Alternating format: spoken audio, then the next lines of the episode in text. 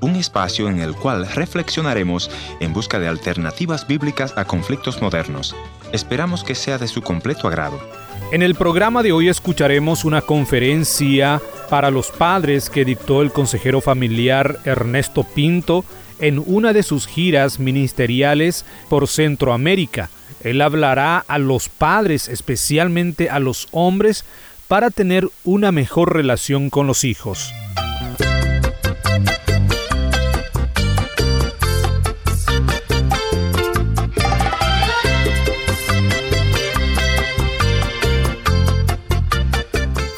Bienvenidos al encuentro de hoy, soy su amigo Heriberto Ayala y antes de compartir con ustedes el tema del día me gustaría recordarles nuestra dirección en internet www.encuentro.ca.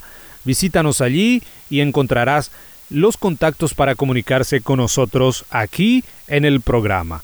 Les decía que hoy nuestro director del Ministerio Internacional Encuentro, el consejero familiar Ernesto Pinto, compartirá un tema para los papás a no abandonar su hogar. Además escucharemos parte de su experiencia porque él mismo vivió el abandono de su padre cuando él era un niño de dos años. Escuchemos al consejero familiar Ernesto Pinto el Espíritu inclinó eh, mi espíritu a hablarle a los padres, a los hombres particularmente. Creo que hay una razón poderosa que el Espíritu Santo tiene en este momento para redarguirnos, para instruirnos, para llamarnos la atención. Voy a citar Mateo 7, una definición de Cristo Jesús de lo que debería de ser nuestro hogar o el hogar de cada uno de nosotros yo soy testimonio o estadística de lo que sucede en nuestro querido continente América Latina. Y algunos arguirán conmigo, algunos me dirán, eh, no, no estoy de acuerdo con lo que estás diciendo, pero la pobreza que vivimos en nuestras tierras no es solamente por la corrupción política la pobreza que viven nuestras familias en América Latina tienen que ver con el abandono del hombre, el abandono del padre hacia los hijos, hacia la esposa, hacia aquel hogar. Mi padre nos abandonó cuando yo apenas tenía dos años. Y no recuerdo en ningún momento el abrazo del padre, no recuerdo en un momento expresar la palabra papá o disfrutarla. Y eso me lleva a mí a entender que todos nosotros necesitamos, no importa la madurez que hayamos alcanzado, de un padre, de un mentor. Vivimos tiempos en el que el padre ha perdido la brújula. Hemos dejado la responsabilidad a las madres, a la escuela, a la televisión y a los medios de comunicación, a las redes sociales. Que en sí no todo es malo, pero tristemente el padre se ha ausentado de las emociones y de la formación de los hijos. Los hijos no necesitan ropa de marca o el último celular, los hijos necesitan modelos. Y creo que ahí es donde recabe la pregunta, ¿dónde está tu esposa? ¿Dónde están tus hijos? ¿Qué lugar juega tu familia en la comunidad? Tal vez preguntas retóricas que necesitan ser respondidas en el corazón mismo de la familia. Recuerdo que a los 16 años entregué mi vida a Cristo Jesús. Voy a cumplir 16 años y mi gran lucha interna es cómo voy a hacer yo para formar a mis hijos. Aún antes de de casarme, yo había decidido que no iba a tener ningún hijo por fuera y que me iba a responsabilizar por mis hijos, pero al grado de traumarme, de empezar a buscar literatura, informarme por todos lados para saber cómo yo podría ser modelo para mis hijos. Cristo Jesús nos dice esto y dice, mi casa o mi hogar debe de estar fundado sobre la roca. Dice la palabra en Mateo 27, 24. Cualquiera pues que oye mis palabras, y las hace, le compararé a un hombre prudente. Y aquí está el tema. No es solamente oír la palabra, no es solamente meditar en la palabra, sino dice, el que oye mis palabras y las hace, le compararé al hombre prudente que edificó su casa sobre la roca. Muy interesante que algunas personas dicen, bueno, cuando habla de hombre, habla de la humanidad. En realidad, en este texto, en el original, está hablando del hombre, del Padre. Dice, descendió la lluvia y vinieron ríos y soplaron vientos y golpearon contra aquella casa y no cayó porque estaba fundada sobre la roca. No sé si escuchaste bien. Dice que no cayó porque estaba fundada sobre la roca. Y bueno, ya aquel que tiene entrenamiento bíblico, su mente fue a Cristo porque Cristo es nuestra roca. Ahí hay fundamentos y él dijo, aquel que oye mi palabra y la hace, le voy a comparar a un hombre prudente. Pero cualquiera que oye mis palabras y no las hace. Y tenemos muchos oyendo la palabra de Dios, tenemos muchos 10, 20 Biblias en su casa, pero no hacen lo que la palabra de Dios les manda. Dice, a este lo voy a comparar con un padre insensato, con un hombre insensato que edificó su casa sobre la arena. Hay dos figuras poderosas ahí. La roca, donde debes de fundar tu casa, donde yo decidí fundar mi casa, y la arena, las filosofías de este mundo, eh, las teologías eh, modernas, en fin. Y descendieron ríos y soplaron vientos y dieron con ímpetu contra aquella casa y cayó y la ruina fue grande.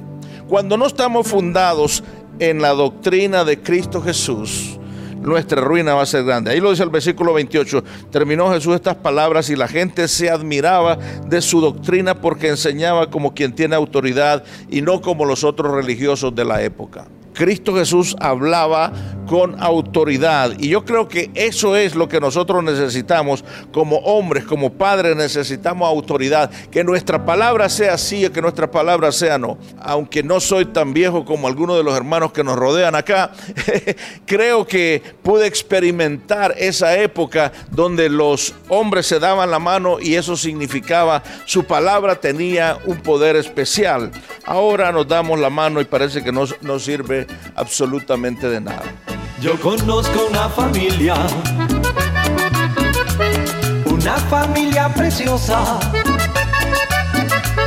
que canta con alegría y vive siempre gozosa. Estamos escuchando una conferencia para la familia con el consejero familiar Ernesto Pinto. Nos decía que debemos fundamentar nuestra casa sobre la roca para no ser destruida, y esa roca sería el propio Jesús y su doctrina. En esta parte escucharemos que como padre debemos de decir, mi casa y yo serviremos al Señor. Una de las últimas palabras de ese hombre guerrero llamado Josué fue que reunió al pueblo cuando vio que su corazón se estaba apartando de la familia y le dijo, ustedes pueden hacer lo que ustedes quieran, pero mi casa y yo vamos a servir al Rey de Reyes y Señor de Señores.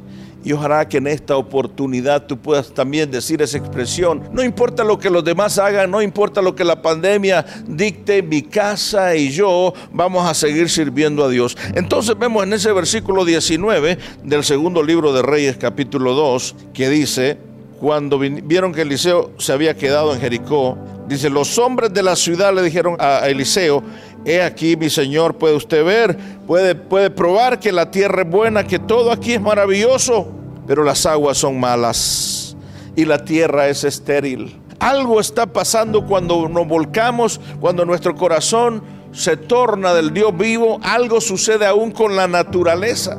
Y lo estamos viendo en nuestro mundo moderno.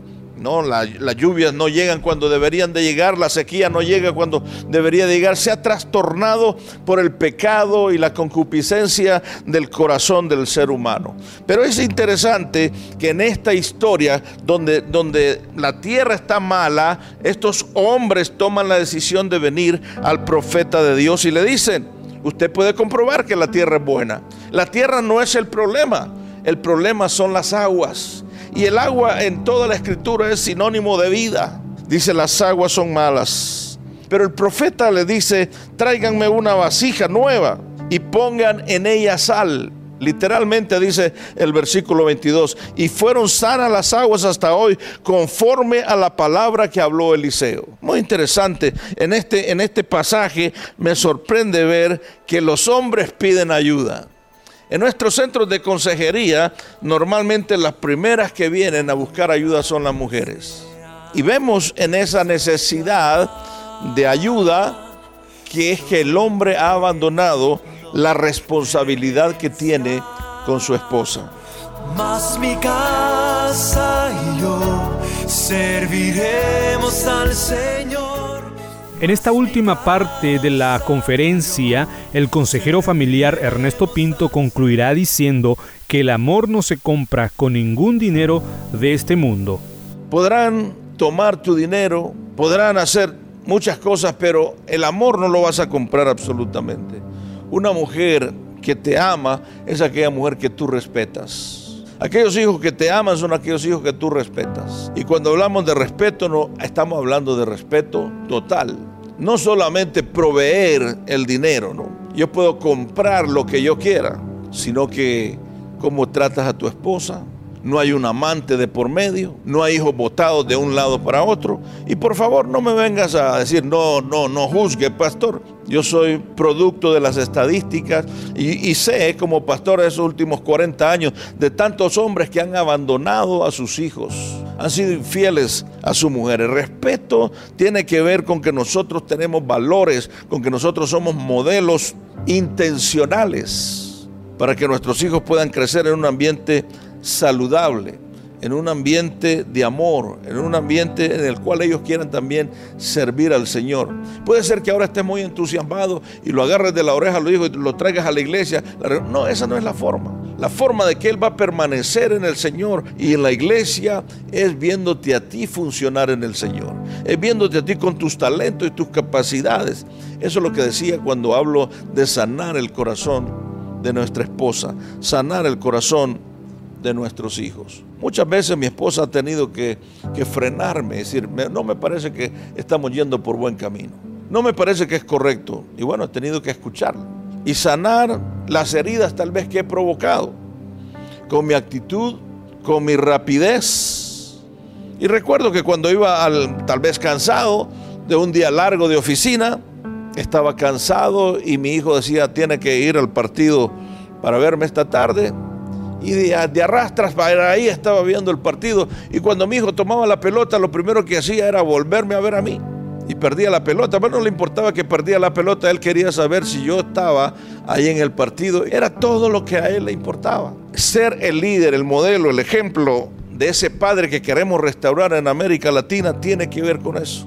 Con los detalles diminutos, con los detalles pequeños que nos ayudan a levantar el ánimo, el corazón y la autoestima de nuestros hijos.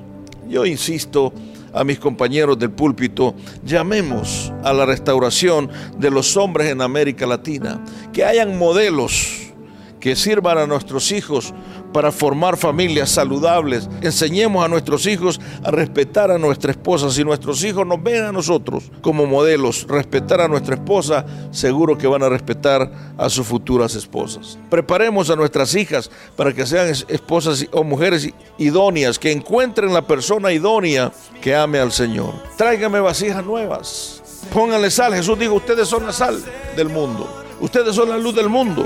Cada uno de nosotros puede ser una vasija nueva y ponernos en las manos del Señor.